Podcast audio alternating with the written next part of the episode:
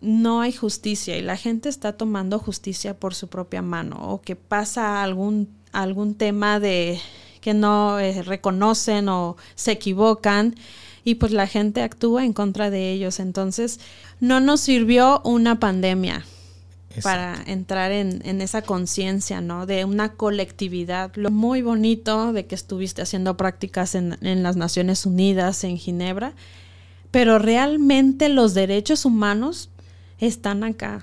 O sea, en Etiopía no podías hablar de ellos. La, la, vida no se les regresa por un yo creí, yo, yo pensé, ¿no? Como tú lo estás diciendo. Creo que se equivocaron y por eso la gente pues estaba actuando, bueno, actuó de esa manera. Allá son siete años menos. Tienen otro calendario, tengo entendido, ¿no? Manejan otro tipo de calendario. Año nuevo es en septiembre. Navidad es el, el 6 de enero. Hubo una, un gobierno de un país desarrollado que les inyectaba a las mujeres para que no pudieran tener hijos. Mm, no se les avisó. Entonces las inyectaban pero no hubo una continuidad. Esas mujeres que fueron inyectadas a los cuatro años, cinco, tenían gemelos, trillizos. Yo la vi que estaba preparando cosas en la, en el fuego, ¿no? Calentando el café y todo. Le digo, oye, tu hija se te va a quemar, ¿no tienes miedo? Me dice, no, no es mi hija, es mi empleada. Ella se queda cuidando a mi hijo. Le digo, pero ¿cómo ella no va a la escuela? O sea, no. Me dice, lo que pasa es que su mamá es mi vecina, tuvo muchos hijos, no la puede mantener y me la, a cambio de que yo le dé comida, ella es mi sirvienta. Hey, ¿qué tal banda? ¿Cómo se encuentran? Los es su compa el Gafe 423 aquí trayéndoles un nuevo episodio de este podcast, La cara oculta de... Tenemos una super invitada que me gustaría que se presentara con todo nuestro público. Adelante, por favor. Hola, ¿qué tal? ¿Cómo están? Pues muchas gracias por la invitación a tu programa. Pues yo muy contenta de poder compartir eh, mi experiencia en, en, varias facetas, en que, he estado fuera de, mi país, de México. Y bueno, pues soy Viviana Millán, soy activista y defensora de los derechos humanos con una maestría en, en Madrid, en la Universidad Autónoma de Madrid. Y bueno, eh, también he estado en algunos países como Etiopía y hice prácticas y Ecuador también estuve y bueno, ahora me voy a otro país a vivir. ¿Cómo fue que tomaste esta decisión de entrar a los derechos humanos? Fíjate que al ver yo tantos atropellos, tanta impunidad, tanta inseguridad en, en nuestro país, en México, la situación de la violación a los derechos de las mujeres sobre todo, y de los grupos vulnerables, pues tenía ahí como la espinita. Yo había estudiado negocios internacionales en, la UDG, pero estaba trabajando en una empresa privada, en, eh, revisando pedimentos y todo esto de aduanas. Y habían pasado ya dos años y medio y yo me sentía así, ya como un pez grande en una pecera pequeña. Yo dije, no, necesito un cambio en mi vida no sé qué voy a hacer, pero no, esto no es lo mío. Veía a las compañeras eh, de mis costados con más de 10 años, siempre hablando de trabajo, siempre lo mismo, y yo dije, no, no quiero esta vida para mí. Empecé a buscar alternativas para irme a estudiar en el extranjero. Dije, bueno, de ahí sería un puente para yo ir a hacer mi vida en otra parte, porque cada vez estaba poniendo más complicada la situación aquí en el tema de inseguridad, de secuestros. Y me apareció esta maestría en derechos humanos. Hice todo, mandé mi aplicación y, mandé los requerimientos y me aceptaron, me admitieron, fueron más de 50. Solo escogieron a dos de México y todos éramos de diferentes nacionalidades. Y ahí fue como se me abrió un mundo de posibilidades y yo ya tenía ese, ese presentimiento que ya no iba a regresar a mi país. No sé, no sé, algo dentro de mí me dijo, o sea, despídete. Y para mí fue un impulso de poder hacer algo y ser esa voz de muchas mujeres, de, de muchas personas que, que tienen que abandonar su país para buscar una mejor oportunidad y una mejor calidad de vida que desgraciadamente aquí no podemos tener. Así es. Fíjate que cuando este, se dio la, invitación, no sabía que eras activista de los derechos humanos. y en estos momentos estamos viviendo una serie de, acontecimientos aquí en México que realmente mucha gente está atacando los derechos humanos, los está funando. No sé si has visto el tema de, de los militares en Laredo, que no, que los derechos humanos y ve cómo golpean a las personas. ¿Cuál es tu punto de vista respecto al tema que, se está viviendo o que se vivió en, en, Laredo, Tamaulipas? Mira, cuando yo estaba en la, en la universidad, nos decían que los derechos humanos siempre iban a ser muy controversiales, en ambas partes, ¿no? Que si los que están en las cárceles merecen tener derechos humanos, pero yo creo que los derechos humanos eh, terminan donde empiezan los míos. Entonces ahí hay una una línea muy delgada. Hay que también, este, pues ver este, este punto, ¿no? Hay siempre hay dos caras de la moneda, siempre, siempre van a haber temas controversiales. Pero nos decían, ustedes, la primera pregunta que nos abordaron nos dijeron, ¿ustedes creen que los derechos humanos realmente existen en todo el mundo? No, simplemente te muestro un pasaporte de Estados Unidos a un pasaporte de Siria, de Afganistán, ¿tienen los mismos derechos? No, tienen limitaciones a donde vayan. Entonces, lastimosamente, nosotros tenemos que adentrarnos y ver y pelear por esas voces de las personas que a lo mejor por no tener un pasaporte de un país desarrollado, pues no, no tienen las mismas oportunidades que los que viven en países con un desarrollo impresionante. Así es. Pero, ¿y este tema de los militares? ¿Cómo lo estás viendo? ¿Tú te das cuenta que los civiles empiezan a golpear a los militares? De repente un, un soldado dispara al suelo. No sé si viste los videos. No tengo mucho conocimiento de eso, pero están pasando muchas, muchos temas, ¿no? De violencia, tanto de, de, de militares como de la ciudadanía. Lo que pasa es que la gran problemática que yo veo en nuestro país que ha ido acrecentándose es que no hay, no hay justicia y la gente está tomando justicia por su propia mano o que pasa algún, algún tema de que no eh, reconocen o se equivocan y pues la gente actúa en contra de ellos. Entonces, habiendo mm, buenas políticas públicas, mejorando la seguridad, yo sé que es un tema complicadísimo y muy controversial, pero el gobierno se tiene que poner las pilas porque la ciudadanía ya está cansada, ya está harta. Yo estoy viendo cómo siguen ah, eh, yéndose gente del país eh, y gente con mucho talento. Hay mucha fuga de talentos que les ofrecen una mejor calidad de vida. Y esto va acrecentando todo este tema del narcotráfico, de las cosas que están mermando la, la situación del país. Y por eso la gente yo creo que está a la defensiva del gobierno, de los militares. Y también, bueno, ahí hay un tema muy controversial y, este, y es un caos, la verdad. Mira, te pongo en contexto de, esto que pasó en, Laredo, porque aún así me doy cuenta en redes sociales que, que no entienden la situación de las cosas, las confunden. Ya. No sé qué día fue, realmente no traigo bien el dato, pero militares durante la madrugada ven un, escuchan detonaciones, eso es lo que ellos manifiestan, se escuchan detonaciones, van a hacer una inspeccionar el área y se dan cuenta que una camioneta tipo Cheyenne Silverado, este, pues medio sospechoso, que el término sospechoso, tú sabes que no existe. Pero se dan cuenta que el vehículo este, no trae luces, no trae placas y al ver la presencia militar se da la, a la huida. Pierden el control, se estampan, este, creo que en un poste o en otro vehículo y los militares creen escuchan un estruendo, mas no se asegura que hubo una detonación. Y los militares, pum, pum, pum, pum, empiezan a hacer sus, su, accionan sus armas. En esto mueren cuatro, cuatro, cuatro, cuatro personas y quedan otros heridos.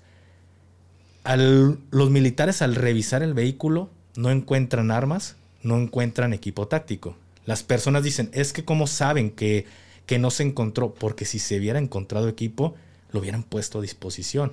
Vieran de esta forma justificado que no, si no hubo detonaciones, no había por qué. Pero tú sabes que de repente se pueden, se hacen cosas que no se deben hacer, que armas un teatro porque ya tienes toda la herramienta ahí. Claro. Pero en este caso no lo había. ¿Y qué pasa? Al día siguiente, militares, no los mismos, otros militares van eh, con una grúa a llevarse este vehículo y la gente los empieza a a golpear y se hace una, un caos total en este lugar, que porque los, las personas eran inocentes. Entonces los militares accionan sus armas porque te recomendaría que vieras el video. Entonces, ¿qué pasa? La gente empieza con que no, que mira cómo los ciudadanos tratan a los militares, ellos están haciendo su trabajo y las personas están molestas por esto al principio, pero a los días, este, mucha, tú sabes que se dividen las opiniones. Claro. Eran inocentes, no eran inocentes. Se empiezan a filtrar imágenes, videos, que efectivamente estos elementos sí pertenecían a, a un cártel, pero en ese momento no andaban armados. Y es lo que yo siendo militar no voy de acuerdo, porque los militares no se dieron cuenta que adentro del vehículo había tantas personas. Se dan a, dan a la persecución en Tamaulipas. Tú sabes que es un estado muy conflictivo, que ves vehículos clonados de militares. Pudo haber sido una familia. En el siendo militar no existe margen de error como para decir yo creí, yo pensé. Afortunadamente digo afortunadamente para la opinión pública sí eran malandros, pero no andaban armados. Imagínate que hubiera sido una familia. ¿Qué pasa? Este, estos elementos, tres, cua, tres, o cuatro militares fueron procesados este, ante eh, la justicia militar por el tema de haber disparado sus armas. Aquí es donde la gente se confunde. La gente piensa que los militares que, que procesaron son los que estuvieron en el caos de, de los golpes con los, con los civiles. No, los militares que fueron procesados fueron aquellos que hicieron uso de sus armas para matar a los civiles. Aquí realmente, a mí yo, yo te lo digo personalmente, no me interesa la vida de, de estas personas. Sé que hicieron mucho daño. Claro. Lo que a mí no me parece es que son militares, son profesionales. Tienen un adiestramiento, aunque el, en, el, en el código, este, perdón, en, la regla, en el reglamento militar se dice que a partir de sargento segundo para adelante son profesionales. No, eres un profesional desde que se te enseña a utilizar tu arma. Claro. Eso es en lo que yo no estoy de acuerdo. Claro. Que pudo haber sido una familia y el yo creí, yo pensé no tiene espacio en la mente de un militar. Totalmente. Bueno, tú me estás diciendo porque conoces cómo es el reglamento de los militares. Uno, uno piensa muchísimas cosas se pueden hablar, pero realmente no tenemos el conocimiento de cuál es la preparación que tienen aquí los militares. Yo creo que actuaron de una manera errónea, equivocada, y la, vida no se les regresa por un yo creí, yo, yo pensé, ¿no? Como tú lo estás diciendo. Creo que se equivocaron y por eso la gente pues est estaba actuando, bueno, actuó de esa manera y se armó un zafarrancho de lo que me estás diciendo, que incluso se, se defendieron los militares. Pero yo creo que hay muchos casos de estos también en Estados Unidos. El tema del uso de la fuerza de la policía también ha dado de qué hablar al mundo sobre el tema de los derechos humanos. Y bueno, en este tema, si no les demostraron, si no les comprobaron nada, eh, pues deja mucho que decir que escucharon por ahí armas de detonación, ¿no? Si no les encontraron nada, creo que entonces también esas declaraciones, pues, mmm, dicen mucho que, este, pues yo creo que no, no, no son verdad, ¿no? Porque si escucharon detonaciones y no encontraron armas, entonces están justificando, ¿no? Claro, porque aquí es donde, te repito, la gente tiene esta esta confusión de que se está procesando a los militares por lo del problema que hubo con las personas. Y no, los tres o cuatro militares que están siendo procesados fueron por haber o están siendo procesados por haber utilizado sus armas de fuego sin haber recibido este algún disparo en su contra. Entonces la gente no debe de confundir. Claro. Amo, amo la institución, amo el ejército, pero no porque yo haya sido militar quiere decir que me voy a inclinar ciegamente, aunque me estoy percatando de que es un error, o decir, no, el ejército tiene la razón. Aquí las personas, los que empezaron a golpear a los militares, son familiares. Y tú sabes que entre familias sabemos que mi hijo anda en problemas, mi hermano, mi esposo, sabían en qué andaban metidos sus hijos, pero como siempre querer librar o, o enardecidos en el momento empiezan a golpear a los militares sabiendo lo que eran sus hijos, eso yo no voy de acuerdo. No, ni yo. Tampoco. Entonces, se me hizo muy curioso lo que tú mencionas de que tus derechos humanos terminan hasta que terminan los, los míos, ¿no? Donde empiezan los míos, empiezan exactamente. Los míos. Mucha gente no.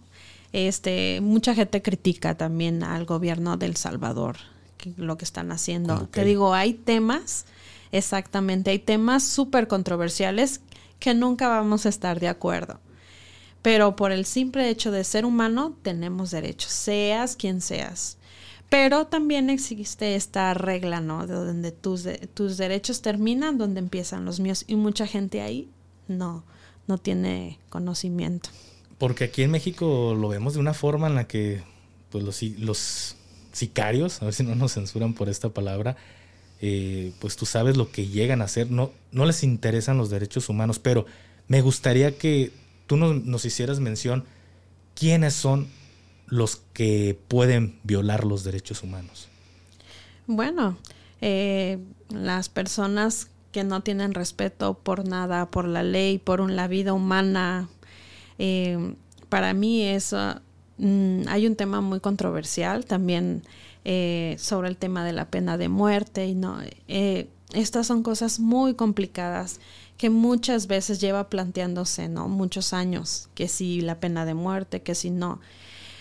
Pero yo creo que la solución no estaríamos ni siquiera hablando de esto, ¿sabes? En nuestro país, o sea, de tantos avances que hay en otros lugares para tocar el tema con esta situación que nos aqueja y que a, que a México lo ven como un país peligroso, inseguro para los periodistas, para las personas que hablan en contra de tal o por cual Em, yo creo que el tema básico donde está la solución es en, en, la educación. Si nosotros educamos eh, generaciones eh, donde les compartimos cuáles son sus derechos, eh, damos una mejor oportunidad, yo creo que México en, podría salir adelante. Tenemos muchas cosas muy positivas y a mí cuando yo estoy en el extranjero siempre me están hablando de estos temas del narcotráfico, de la inseguridad y qué tal cártel y esto. Pero, este, pues yo les digo las cosas buenas que tenemos, ¿no? Nuestra gastronomía, nuestras tradiciones. ¿Quién inventó la televisión a color? Fue un jalisciense. Ah, qué padre. yo sé que había sido un mexicano que había migrado a Estados Unidos, pero no se ve que era de Jalisco. Sí, Camarena. Y así, la cultura de Frida Kahlo, la, también las tradiciones, el colorido, la, la gastronomía, la música, el folclore. Eh, Guadalupe Posadas con la Catrina, que está muy de moda en todo el mundo. Siempre me gusta vestir muy tradicional a mí, o sea, estar en reuniones y ser una buena embajadora de la cultura mexicana porque yo me siento eh, afortunada de ser mexicana y orgullosa y también de ser esa portavoz de México no es solo lo negativo y el narco y la inseguridad y, y todos los feminicidios y las desapariciones. México es más que eso. Yo estoy enfocada como en lo positivo y en las cosas buenas de México, porque a donde tú vayas, si les dices que eres mexicana, o el tequila, o el mariachi, o los tacos, o... Entonces yo me estoy encargando de eso, casi en temas eh, de controversia no me gusta hablar mucho. ¿Por qué? Porque tú sabes que en política, en religión y en fútbol nunca, nunca vamos a llegar a ningún acuerdo. Entonces más bien ser opinión para sumar, no para restar ni para dividir. Entonces yo creo que a lo que he visto en, muchos países desarrollados e invierten, o sea, el mismo Corea del Sur, en, después de la, eh, de, la guerra de Corea, de las dos Coreas, ellos eran el país de los países más pobres, más pobres, y ellos apostaron todo a la educación, tanto que ahora son uno de los mejores 10 países con las mejores economías del mundo. Entonces, como dices, como un país tan pequeño en tan pocas décadas creció de manera abismal. Ahí tenemos la clave. Ahí tenemos la clave.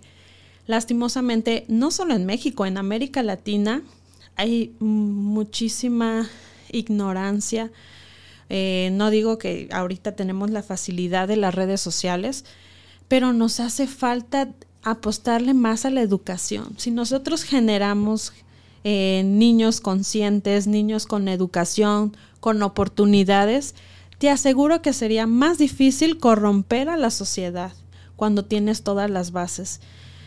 Y eso solito se va a ir acabando. Yo sé que a lo mejor nunca va a terminar porque es un buen negocio. Bueno, pero hay que enfocarnos en lo, en lo bueno, en lo que se puede hacer, en darle las oportunidades a los jóvenes para que no sigan huyendo del país.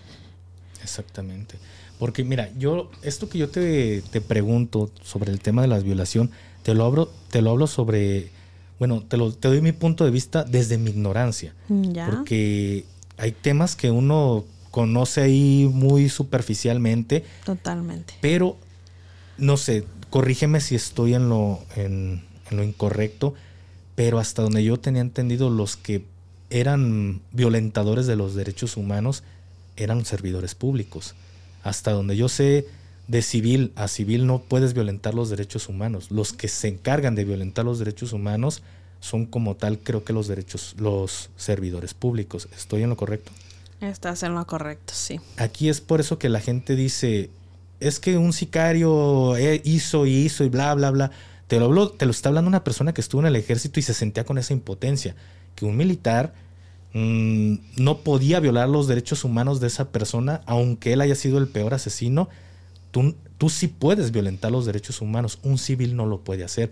Y es en este momento en los que yo veo muchos, y, y de verdad tú sabes que esto, es muy sincero, no sabía que eres un activista de derechos humanos hasta ahorita que me lo estás diciendo. Y este momento te aprovecho para decirle a, las personas que nos están viendo en estos momentos, porque los están funando ustedes como derechos humanos, de, no, qué derechos humanos. Y, a ver, a ver, a ver, a ver.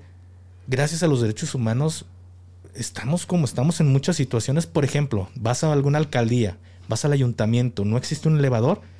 Eh, ahí es donde entran los derechos humanos, la, la igualdad, la equidad de, de, género, la inclusión. la inclusión hacia estas personas. Aquí es donde entran ellos a proteger nuestros derechos. Lo hago hincapié en el tema del narcotráfico. Mm, entiendo la situación, pero no la pruebo. Si ellos ya saben cómo está el tema de que los narcos van a llegar y, oye, o trabajas para mí porque sabemos qué pasa, creo que o me arriesgo a que me maten o mejor no entro porque si no, ¿qué, qué derechos humanos en realidad estoy protegiendo? Totalmente, hay un tema, nos falta muchísimo por trabajar en este tema, todavía no, nos falta muchísimo. Hemos avanzado, pero no, no, y cada país tiene su diferente problemática, ¿no? En El Salvador con Bukele lo están criticando, ¿no? Por cómo trata a los presos, pero mira cómo ha subido el nivel de competitividad, de, de El Salvador, hay más trabajo, hay menos migración forzada en el tema de México pues y Centroamérica y parte de Sudamérica, la inseguridad. Em, y así cada país tiene su problemática. No es que haya un país perfecto, ¿no? Ahorita estamos viendo la guerra en Ucrania con, con Rusia, China que con Taiwán, Corea del Norte con Corea del Sur. O sea, tenemos para donde voltees. Ahorita yo creo que el mundo está viviendo una situación de caos. Y yo creo que sin no aprendemos de la historia. Yo creo que no tenemos, el ser humano no tiene memoria histórica. Estamos condenados a repetir. Exactamente. Yo me dijo Napoleón. No nos sirvió, no. nos sirvió una pandemia para entrar en, en esa conciencia, ¿no? De una colectividad. Lo que te pasa en el otro lado del mundo te va a afectar. Todos habitamos un mismo mundo y se nos olvida, más allá de los países, de las barreras que tenemos.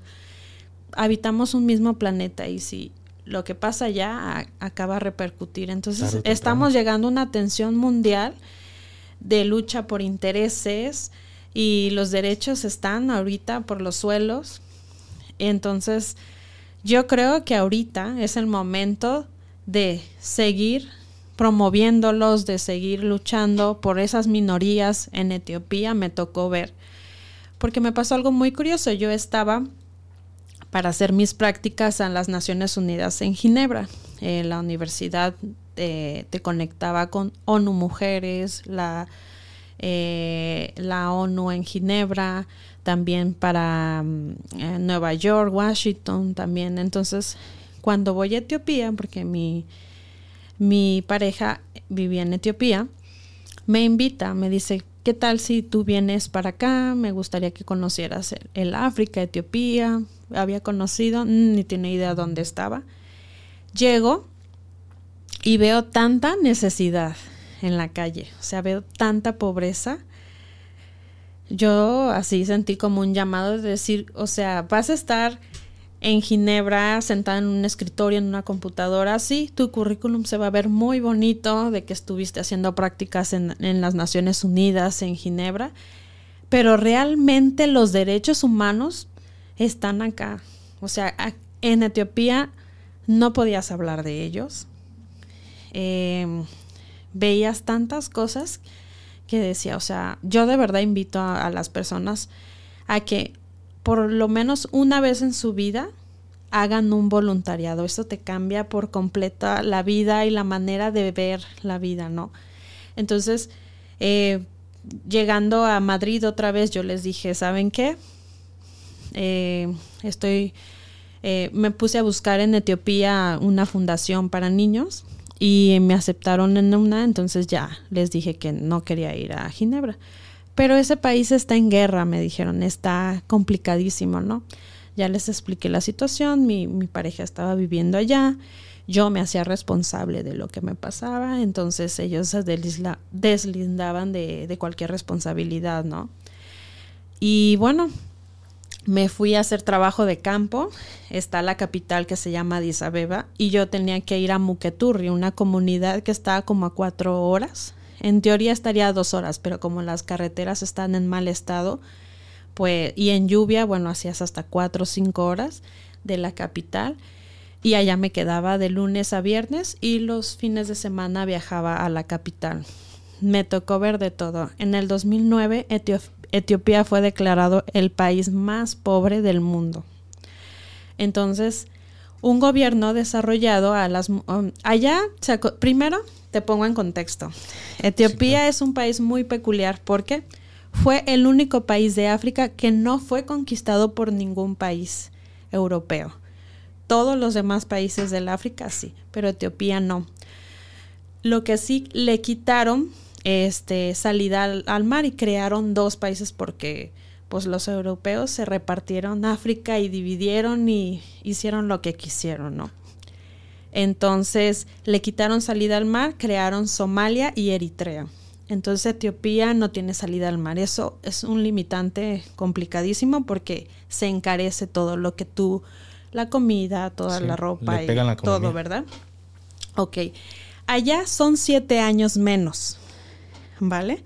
Entonces no están ahorita en 2023. ¿Y eso por qué? Tienen otro calendario, tengo entendido, ¿no? Manejan otro tipo de calendario. Año Nuevo es en septiembre, imagínate. Navidad es el, el 6 de enero. Entonces, pues Año Nuevo no te sabía nada, o sea, todo, todo el mundo celebrando Año Nuevo y allá es un día cualquiera. ¿sabes? un cambio radical en tus costumbres. Imagínate. Eh, la, religión que ahí se, este, se realiza eh, es eh, cristiano ortodoxo y musulmanes. Son como 55 a 45% de musulmanes, porque hay muchos desplazados. Los países que están eh, como Sudán del Sur, que colindan con Etiopía, Eritrea y Somalia, están en crisis política y en guerra. Sudán del Sur, sobre todo, hay mucha migración forzada hacia Etiopía porque se cree que Etiopía es un, dentro de lo que cabe está estable.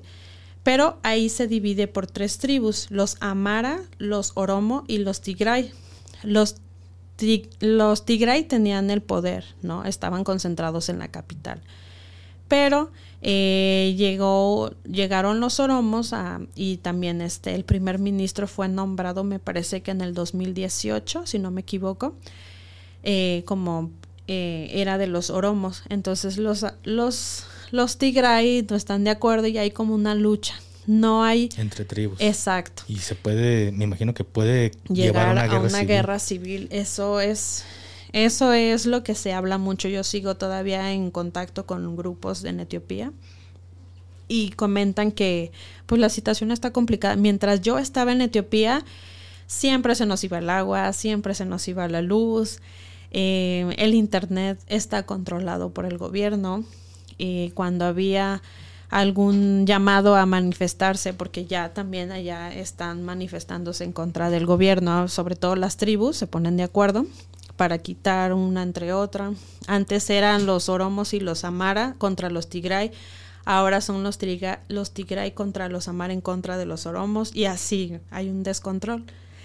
Em, pues siempre bloqueaban todo. Yo no tenía comunicación, bloqueaban el internet, tenías que ir o a las Naciones Unidas que o a la Embajada de Estados Unidos que tenían internet satelital, pues para avisarles a mi familia que estaba bien, que no sé cuánto tiempo iba a estar sin internet y no funcionaba mi teléfono tampoco, bloqueaban todo. Realmente ahí está complicadísimo el tema. Yo para poder ir a hacer mis prácticas tuve que decir que había estudiado desarrollo social, porque los derechos humanos como tal no existen. Allá por eh, por ser gay, por ser lesbiana, pues allá no, no está permitida la homosexualidad. ¿Y qué espera de muerte o...?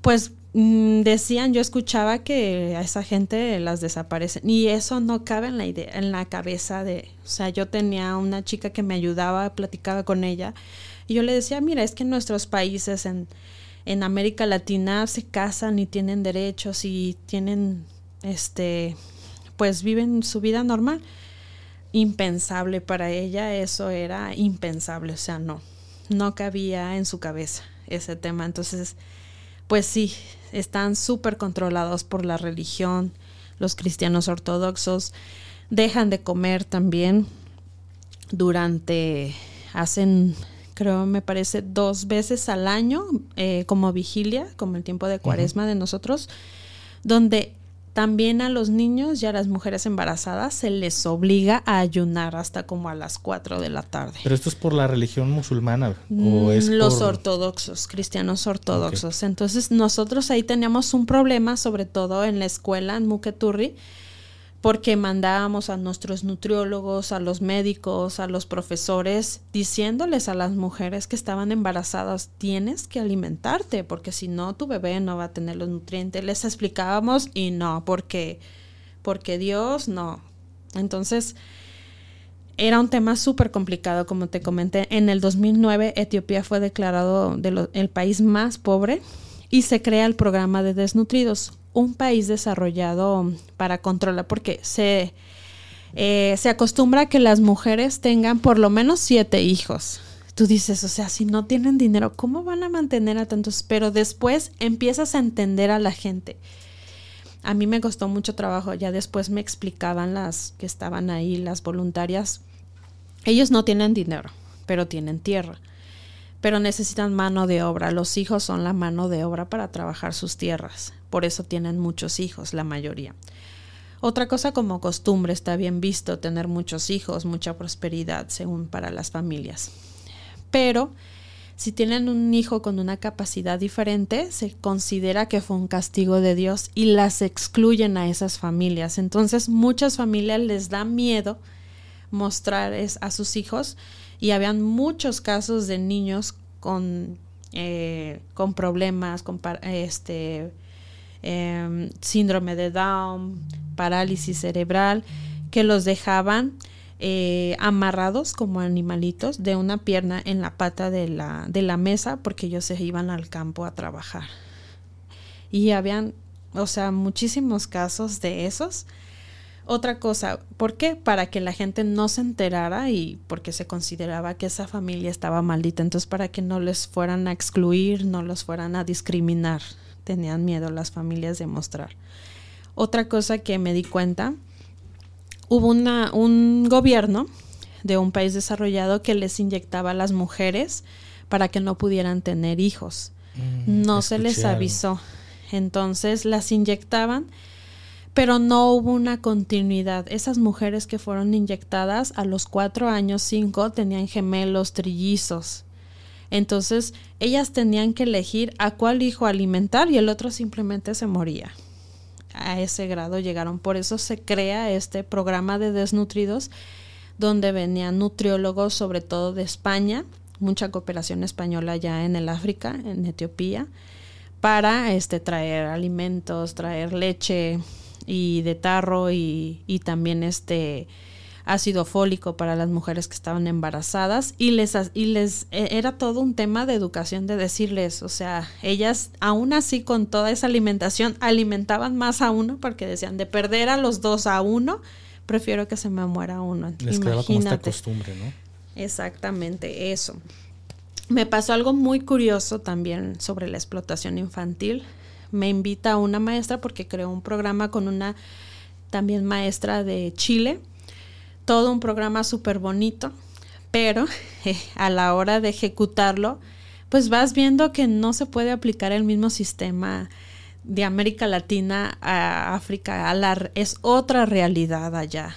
O sea, realmente los niños van ahí porque se les alimenta y hay este campos donde se siembra y se les da de comer. La prioridad allá es que los, los niños se alimenten. Después, en segundo plano, está la educación. Entonces tuvimos que ajustar y acomodar a las necesidades de la comunidad todo este plan y esta metodología, ¿no? ¿Y qué tanto coopera la, gente?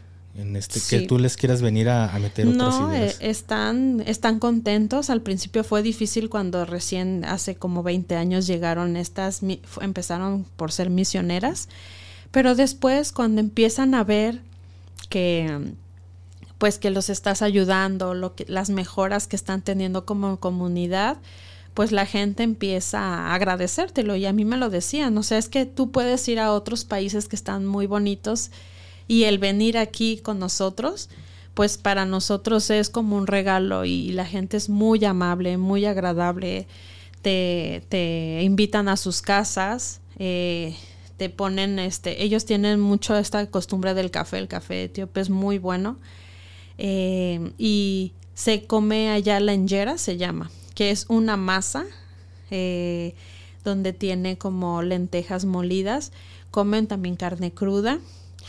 Y bueno, seguido, esto es lo que quería compartirte una vez que me invitó una profesora a su casa, tiene, tenía un niño de como de de, tres, de dos años, me parece, dos o tres, una de las profesoras de la escuela, y yo vi que una niña como de seis años eh, estaba atendiéndole, acercándole las cosas. Yo pensé que era su hija, entonces ya le dije, este, yo la vi que estaba preparando cosas en la, en el fuego, ¿no? Calentando el café y todo. Le digo, oye, tu hija se te va a quemar, ¿no tienes miedo? Me dice, no, no es mi hija, es mi empleada.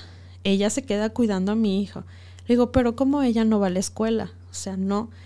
Me dice, lo que pasa es que su mamá es mi vecina, tuvo muchos hijos, no la puede mantener y me la, a cambio de que yo le dé comida, ella es mi sirvienta. Entonces, imagínate, imagínate, o sea, en ese momento yo la verdad sí le dije, mira, esto se llama explotación infantil en mi país. Si tú estuvieras haciendo esto en México, tú estarías en la cárcel. Ella se sorprendió y me dice, yo le estoy haciendo un favor a la mamá, yo le estoy dando de comer, la mantengo. Le digo, un niño, el derecho que tiene es a estudiar, a prepararse, a tener una vida mejor. Le empecé a explicar y bueno, este, afortunadamente le dije que la tenía que mandar a la escuela, que tenía que buscar a alguien que cuidara a su hijo y si no, también nosotros en la escuela teníamos una zona de profesoras de maternal que podían cuidarle a la hija. Hablé con, con, las maestras y ella llevaba a su hijo a la escuela a cuidarlo y la niña entró a la escuela y la estábamos apadrinando. Entonces como que son muy cuadrados. ¿Nunca llegaste a tener un conflicto por tus ideas a quererles cambiar la, eh, su forma de pensar, por ejemplo, esta señora? O sea, ella lo tomó de muy buena manera. También todo en como se lo dices. Yo le dije, oye, esto está mal. A lo mejor para tu país está bien, pero tú eres una profesora. Se supone que le deberías de enseñar a, eh, a, a todas las niñas, no solamente en la escuela, sino a donde vayas. Uno tiene que practicar eh, lo que uno dice, lo que uno piensa y cómo y, y y actuar, ¿no? En, en, concordancia. Uno tiene que ser congruente con lo que dice, con lo que hace y con lo que piensa. Entonces, no solamente en tu trabajo en la escuela, tienes que ser un ejemplo para tu comunidad. Era lo que yo le, le decía. Le decía, yo sé que no está penado aquí en tu país y es válido, pero esto está mal, le decía. O sea, y más si tú eres una profesora, tienes que ser una portavoz, ¿no? Por la educación de cualquier niño esté o no esté en la escuela. Entonces lo entendió bien y más porque le dio una solución para su hijo para que fuera a la escuela. hay una zona donde tenemos también para en los niños con los niños especiales con autismo.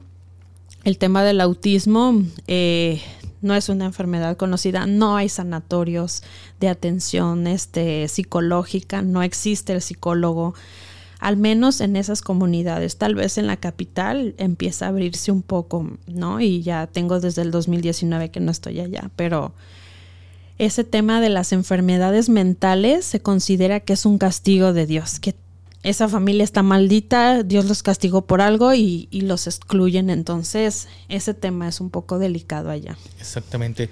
¿Qué fue lo peor que tú llegaste a ver o a vivir estando en Etiopía? Bueno, eso y en otras comunidades, por ejemplo, esa era una comunidad en Muketurri, pero me tocó ir a otras comunidades más alejadas donde pues eran unas chocitas las escuelas. Me tocó ver niñas de cuatro años, cinco, camin o sea, venían caminando durante cuatro o tres horas, eh, cargando a sus hermanitos de meses para llevarlos a alimentar en la escuela. Solamente iban para alimentarse. Entonces ahí te das cuenta de que algo no estamos haciendo bien. Exactamente. Ahorita me haces mención acerca de los problemas de, del autismo me, hacías mención detrás de cámaras que tienes un niño que se le acaba de detectar autismo. ¿Qué le podrías decir a, todas esas familias que desconocen de este tema y, quizá los puedas orientar acerca de esto? Mira, es un tema sumamente eh, pues lejano, ¿no? Yo en su momento estuve trabajando con estos niños y tú lo ves muy lejano, sí, por ahí conoces casos, pero uno nunca sabe qué temas te van a pasar, ¿no? Entonces, cuando le detectaron esto a mi hijo, eh, estaba en Ecuador, sobre todo con el tema yo justificaba y veía el tema de estar de un país a otro, de escuchar un idioma a otro, más la pandemia, mi hijo con cuatro años todavía no hablaba.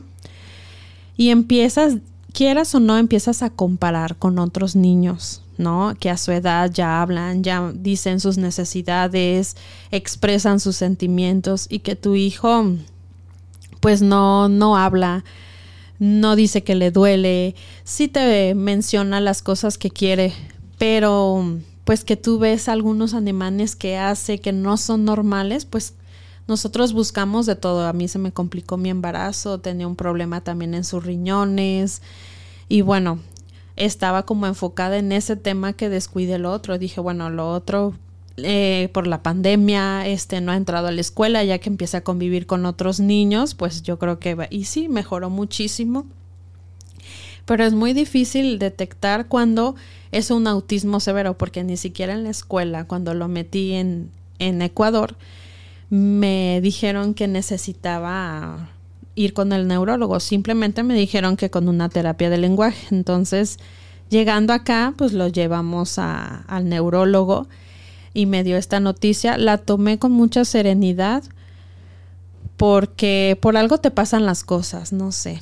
Y, yo sé, o sea, que ahorita la medicina está súper avanzada, que hay muchas eh, terapias, muchos métodos que pueden ayudar eh, a pesar de que es el autismo menos severo, hay muchos avances, ¿no? Eh, también he estado eh, leyendo muchísimo, empapándome mucho del tema y también se está lucrando mucho, ¿no? Si se lucra con el cáncer, se lucra con la diabetes, se lucra con varias enfermedades.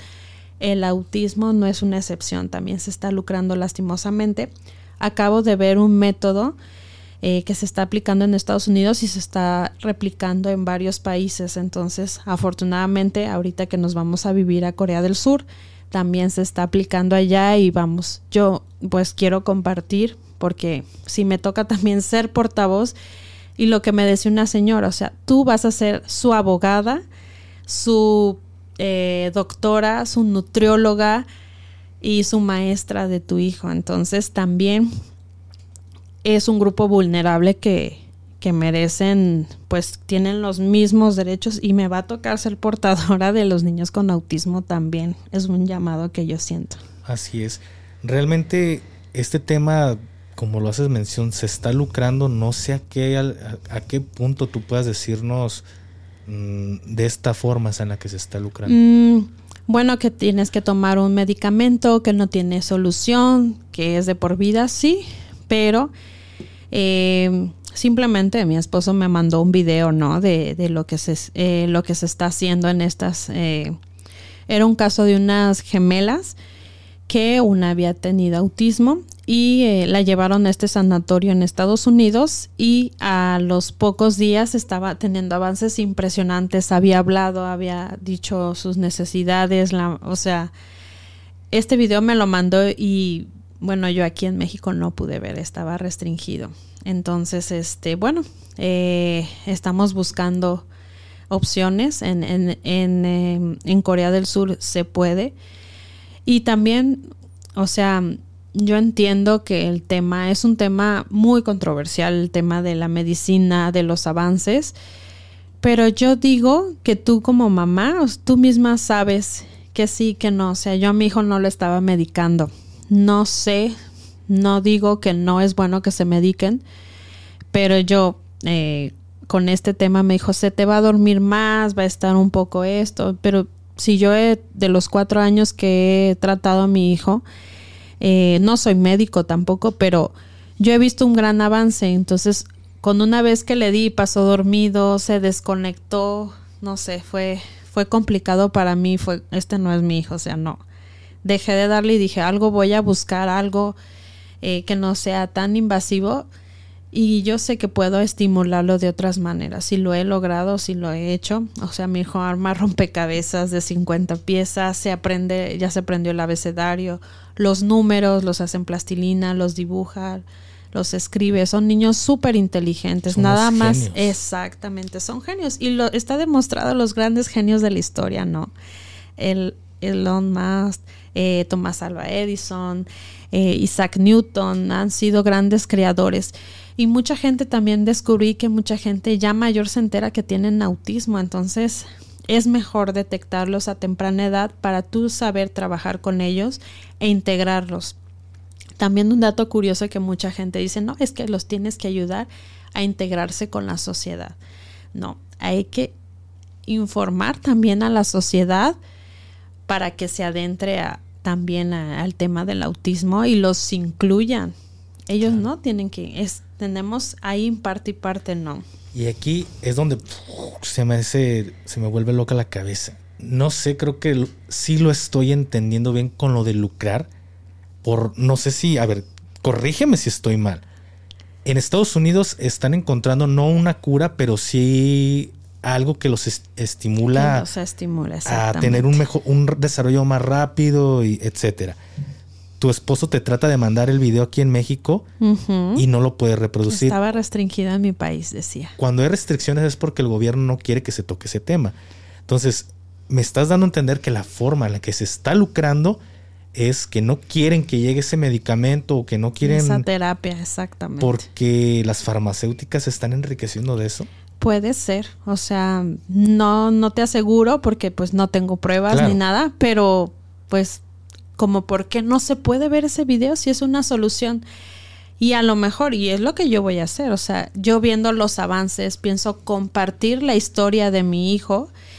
Y si se puede hacer algo acá en México, lo vamos a hacer porque vamos a, vamos a ayudar a la gente que tenga, que no tenga los recursos, porque eso era lo que decía esta señora, es era una panameña que estuvo en un hospital allá en Estados Unidos y que vio tantos avances en su hija que hizo una fundación y la llevó a Panamá porque ella era de, Panamá. Creó este centro y está en Panamá también, así como en, varios países.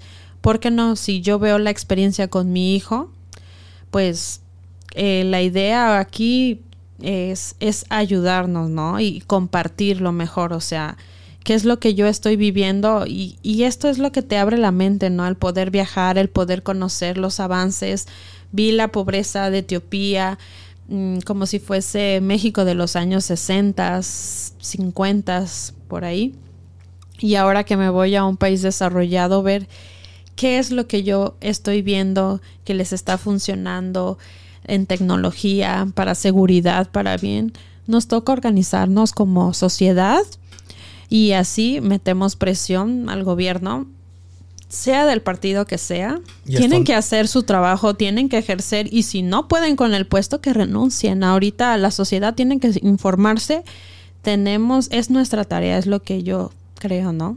¿Y hasta dónde estás dispuesta a, llegar? Porque si lo ves por este lado, oye, eh, te das cuenta de una situación de, de lucro aquí en México por el tema del autismo, tu hijo es autista y tú eres activista de los derechos humanos. Es así como que. Imagínate. Es por eso que tengo me explota la Es como que si me estuvieran preparando, ¿no? Para esto. Claro, o sea, eh, siempre que te pasan las cosas, siempre es para algo. No, no te preguntes el por qué cuando estés viviendo una situación complicada. Siempre pregúntate el para qué y, siempre saca el mejor, el mejor lado de todo. O sea, no hay cosas malas, hay aprendizajes para mí es lo que yo me manejo con esa filosofía y siempre sales adelante por más que te critican. A lo mejor nadie es profeta en su tierra, te critica mucha gente, ¿no? Y, pero, pero cuando ya empiezas a lograr, empiezas a llegar la gente, dices, por aquí es, o sea, no hay otra. En, poco tiempo todo empezó a congelar, me costó mucho trabajo el asimilarlo, caí en shock, igual mi esposo y más, porque nosotras como que estamos de un país a otro, es complicado el adaptarte y más con un hijo en esta situación, en esta condición. Pero por algo, por algo estoy viviendo esto y yo primeramente voy a empezar a compartir la historia personal, ¿no? Llegó un momento en que me dijeron, ¿por qué no escribes un libro? Y yo sí, tengo mucho que compartir eh, sobre mi, pues sobre mi vivencias en Etiopía, ¿no? Todo lo que me tocó eh, durante esa estadía de dos años y medio. Hice algunas entrevistas también muy interesantes. Pero ahorita, con la situación de mi hijo, creo que la mejor historia que yo puedo contar es la situación de mi hijo, la historia de Luca. Así es. Y aquí la pregunta, porque todo esto me empieza a generar como muchísimas preguntas. La, la gente quizás se esté preguntando en este momento por qué sales mucho. Ahí me platicaste que tu esposo es este es diplomático. Es diplomático, entonces para que entiendan el por qué todo el tiempo están de un país a otro, no tienes esta este miedo junto con tu marido de que por decir la verdad quizá te perjudique tanto a ti como le pueda perjudicar a él. ¿Están dispuestos de llegar hasta donde se tenga que llegar? Pues mira, te comento, o sea, por un lado él está con su con su carrera diplomática, él es, de otro país, del Ecuador. Yo soy mexicana, soy activista de los derechos humanos y bueno, sí, es un tema muy delgado. Yo en, en lo que hemos este, platicado, yo la, la verdad es que pues voy a compartir lo que mi experiencia, lo que me haya ayudado a mí y si puedo mediante lo que yo estoy viendo eh, ayudar a otras personas, lo voy a hacer. O sea, llega mucha gente y puedes ayudar de una manera sin entrar en controversias, ¿no? En decir, bueno, ver con alguien aquí si este método le ha ayudado a mi hijo, ¿por qué no promoverlo aquí? las personas que quieran seguirlo, que quieran este, recurrir y, ayudar a sus hijos, también lo pueden hacer. Es una libertad, completamente libertad, no es que te voy a imponer o voy a hablar mal de eso. Yo voy a decir mi experiencia, lo que a mi hijo le sirvió y todo el procedimiento para que las personas que quieran, pues adelante, o sea, simplemente decir la verdad, decir lo correcto, lo justo y, la verdad, mientras te manejes con la verdad, yo creo que no te puedes meter en un problema. La verdad a veces este, incomoda, pero sí tratamos de no caer en estos temas controversiales, sobre todo porque son temas muy sensibles. Yo no radico aquí, pero tengo familia, entonces, pues sí es un tema delicado trato de no meterme en temas controversiales, pero sí ser esa voz de, lo positivo, de lo que realmente nos tenemos que enfocar, que afortunadamente los, los buenos somos más y los que hacen ruido, pues esa es su manera de llamar la atención. Así es. ¿Y qué tan difícil es ser la esposa de un diplomático? Es complicado porque siempre vas a ser la esposa de tal. Pero bueno, para mí que afortunadamente estudié, me preparé, siempre la idea de mi madre fue no depender de nada ni de nadie, de tener una preparación profesional también para nosotras es súper complicado porque todo el mundo me dice, ay, este, qué padrísimo que estás viajando, que esto. No, pues súper padre, todo el mundo ve lo bueno, pero, es complicadísimo. Estar en un país de vacaciones está genial, ¿no? Pero ya vivir ahí, adentrarse a su cultura, a sus costumbres, a su manera de vivir, a su idioma, es un gran reto para mí, pero a la vez es muy gratificante y, y pues me gustan mucho los retos. O sea, ahora que me voy para allá tengo un desafío muy grande en ser la portavoz de mi hijo, o sea, porque mi hijo todavía no habla, me toca de entrada llegar y aprender el coreano. ¿Cuántos idiomas dominas? El inglés y el español. Y estudié en náhuatl también. Ah, el, más, el más padre de todos, el dialecto del náhuatl. Que no, lo, yo no sé hay palabritas porque tenía compañeros en el ejército que, que sabían, bueno, su, su dialecto era el náhuatl y su idioma pues ya lo habían tomado el español, pero de repente tú sabes de que, oye, ¿cómo se dice esto? Y ya te lo decían en, agua, pero me hace puras tonterías, por eso no lo, no lo vamos a decir porque... Bueno, bueno, eh, esto es algo curioso, ¿no? Cuando vives fuera de tu país, yo ya llevo siete años fuera de México, empiezas a tener, o sea, de todos los países que conozco, como México no hay dos, y como su gente, la verdad, o sea, yo, México para mí siempre va a ser mi país preferido la tierra que me vio nacer y soy muy orgullosa. Y empiezas como a tener esta curiosidad de saber más sobre tus raíces, sentirte orgullosa y bueno, encontré una escuela de náhuatl y me llevé con la sorpresa que muchos extranjeros están aprendiendo el idioma náhuatl. Qué padre. ¿Y ahorita estás aquí de, de, vacaciones? Ahorita estoy aquí de vacaciones. Ya la siguiente semana estoy viajando. No, en dos días viajo ya. Pero ya este me voy a Estados Unidos y de ahí ya viajo a Corea del Sur. ¿Y qué esperas ahora que, te vayas a Corea? ¿Qué espero? Pues espero aprender mucho, ser una buena eh, este, promotora de la cultura mexicana, las tradiciones, invitar a la gente a México que venga y sienta y coma la, gran gastronomía que tenemos que pues cambiar esta idea errónea que se tiene sobre México. Sí, tenemos muchos problemas, pero tenemos también muchas cosas que mostrar al mundo. O sea, conozco mucha gente de aquí que está haciendo cosas súper interesantes en temas tecnológicos, de emprendurismo, eh, inventos. Entonces, pues la gente mexicana siempre se las busca y eso es lo que yo trato de rescatar y de echarnos la mano, ¿no? De decir, ok, necesitas, yo te contacto con tal gente que te pueda ayudar y esto. Entonces, pues eso, promover a mi país y ver qué tecnologías están eh, usando allá para traer a nuestro país. Claro, mira, en lo personal yo le digo, porque tenemos público, pues no nada más de México, tenemos mucho de habla hispana. Eh, España nos ve, desde de mis países que, que más consume, Estados Unidos. Pero aquí es, México no es violento como tal, porque, ojo, lo que las personas ven en, las noticias es lo que vende. Jamás te van a poner cosas muy buenas porque a la gente no le interesa. Pero si pones morbo, Totalmente. Es lo que Eso es lo que yo les digo, ¿no? Ahorita está todo el tema del cine, ¿no? Ahorita tenemos Guillermo del Toro, ¿no? O sea, tenemos o sea, mucha gente talentosísima en todos los aspectos, donde en arte, en cine, en deporte, en, en cultura, en educación. Y eso es lo que tenemos que rescatar, lo fregones que somos los mexicanos. Exactamente. Y un saludo a Pedro Pascal, que no es mexicano, yo sé que no es mexicano, pero no nada más México, sino Latinoamérica. Latinoamérica tiene mucho, mucho para mostrar.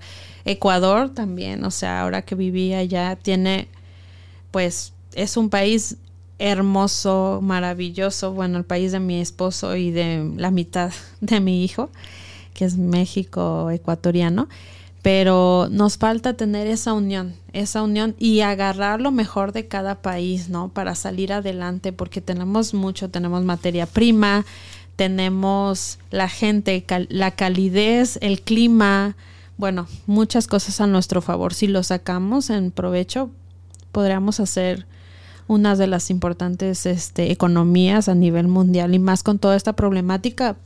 En todos lados hay como estas rencillas de lo que está pasando en el tema internacional, ya ves las situaciones de tensión y América Latina está como en relativa calma, ¿no? Exactamente, y esto es porque te comentaba, realmente y lastimosamente nos tienen un concepto que, que no es el, el, idóneo para el mexicano. Realmente nos perjudica como turismo, nos perjudican mucho porque piensan que el arco está en cada, en cada esquina, en cada rincón y, y realmente no es así. Realmente eh, sí, sí los hay, porque sería mentir, no, no existen. Pero en la gran mayoría de lugares están, pero no se ven. Ya hay puntos que lo que se hace muy viral como el culiacanazo, ya estás hablando de, otro, de otros niveles, pero realmente México es hermoso, a donde te pares siempre vas a ser bienvenido, siempre vas a tener esa calidez del mexicano en cualquier rincón del país. Así es, y eso es lo que nos dicen, ¿no? En España nos quieren mucho los mexicanos, o sea, dicen que ellos de los latinoamericanos con los que más se identifican es por con los mexicanos. Entonces, pues ahí hay una hermandad muy interesante. La, la gastronomía, o sea, todo el mundo dice, hombre, los tacos, o sea, yo... Menos Ibai.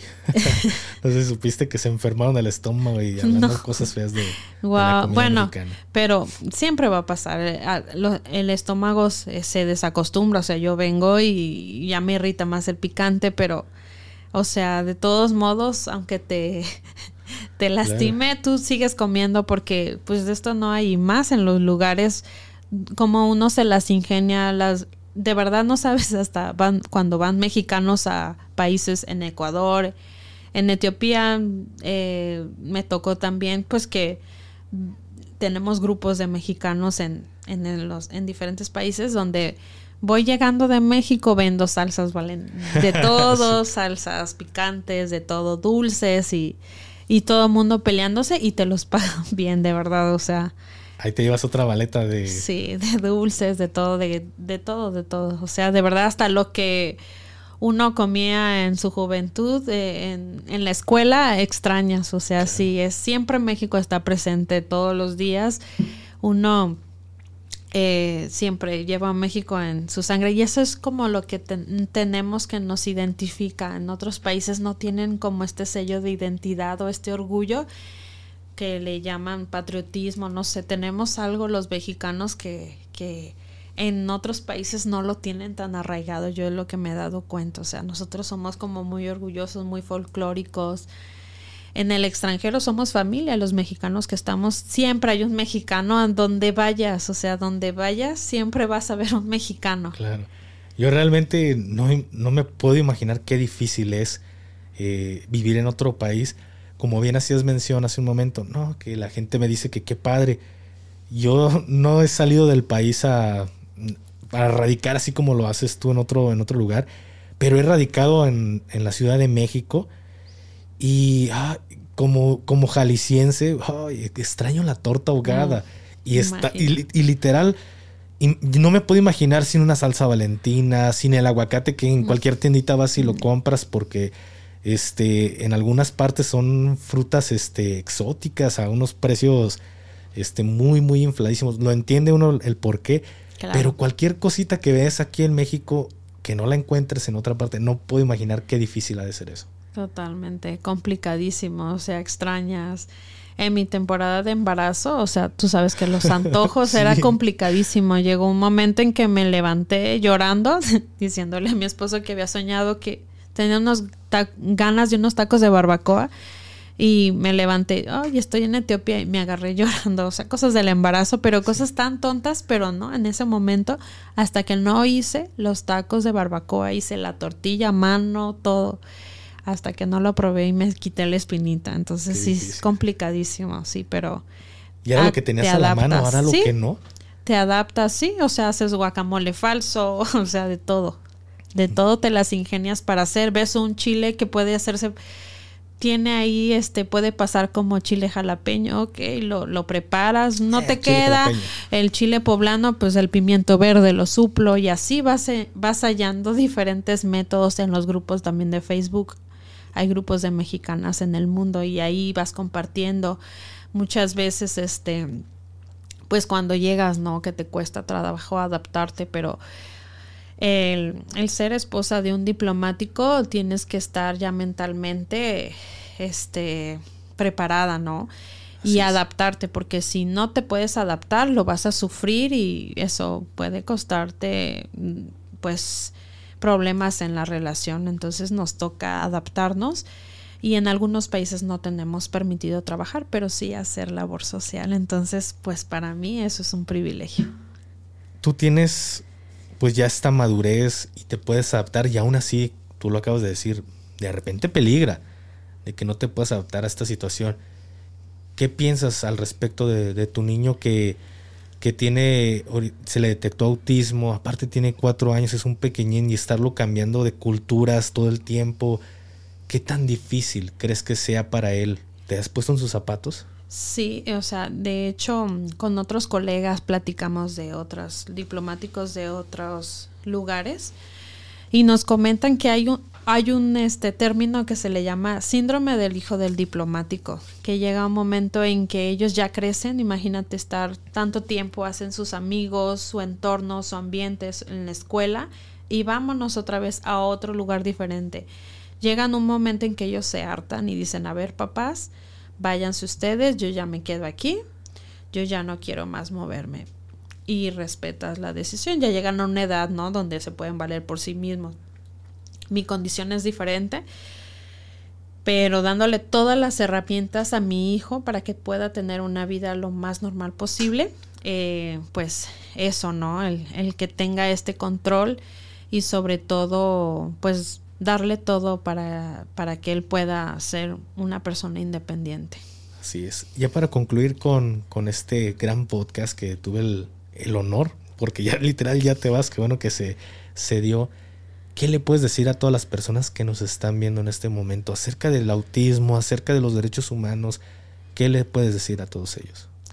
Bueno, pues en general, como mi filosofía de vida, que nunca es tarde para hacer lo que más quieras. O sea, si a lo mejor estás en un lugar donde no te guste, donde no eres feliz, te muevas. Nadie vino a este mundo, nadie está viviendo esto mmm, por nomás. Todo tiene un propósito y una razón. Tú eres dueño de tu propio destino. Si estás en un lugar donde no te gusta, muévete. Sal, yo sé que está muy cliché esta, esta frase de sal de tu zona de confort, pero si no estás feliz, si no te sientes bien, haz, uh, hazlo, cámbiate, muévete. A mí me pasó eso y me cambió la vida y mucha gente mm, te dice, incluso hasta familiares, que no.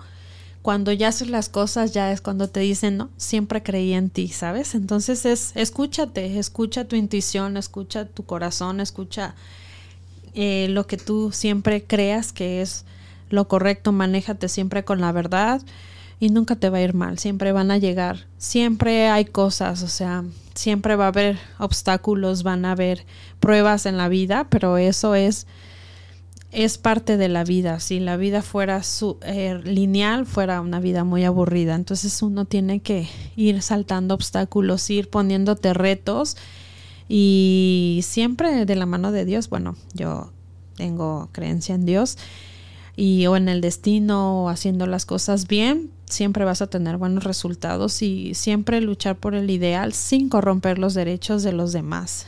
Así es. Fíjate que ahorita que dices de, de obstáculos en la vida, eh, a mí siempre me gustaba o me gusta ver todos estos obstáculos de la forma más positiva. Lo veo como un juego, al menos yo lo he visto así. Cuando estaba haciendo, ahorita me acordé, me llevaste ese momento que arrastrándome y, y que era de los pocos que se iba riendo. En ese momento me veías con la risa y mis instructores, ¿tú de qué te ríes, chunco? Y empezaban. Pero me han marcado algunas películas, por ejemplo la de Cadena de Favores, pero también otra que me marcó mucho es la de La vida es bella, no sé mm, si la has visto. Sí, sí, sí. sí. Y, y, ver esa, esa historia, de, digo, a pesar de lo de tan mal que estaban en ese momento, todo lo veía como un juego, por su hijo. Pero al final de cuentas, la vida es bella y hay que verlo todo de la mejor manera posible y al final de cuentas todo es aprendizaje. Y nos hace creer sobre todo que tienes, eh, pues la alegría va a ser cuando llegues a la meta, no, tú tienes que disfrutar del camino, sea pantanoso, no sea oscuro, con niebla, no veas. Tienes que disfrutar ese momento porque lo, lo, único seguro que tenemos en esta vida es el presente. Mañana no sabemos si estamos, si lleguemos o no. Pero siempre este pregúntate cuando te vas a acostar, ¿aprovechaste bien el día? ¿Estás bien contigo, con los demás? ¿Te sientes satisfecho de hacia dónde vas? ¿Sabes a dónde vas? Entonces, planteate si estas preguntas y si no te gusta, cambia de dirección, pero disfruta del camino. Así es. Muchas gracias por haber estado aquí, Viviana, con, con todos nosotros. ¿Cuándo vuelves a México? No lo sé, espero pronto regresar. El día que que regreses, ya sabes que aquí tienes tu casa, el micrófono abierto y nos cuentas tu experiencia en, Corea del Sur, cómo lo viviste. Muchas gracias y gracias a todos ustedes por haber llegado hasta este punto. Nos vemos el siguiente lunes. Se despide usted su compa el Gafe 423 y mi invitada Viviana. Gracias. Hasta luego. Hasta luego.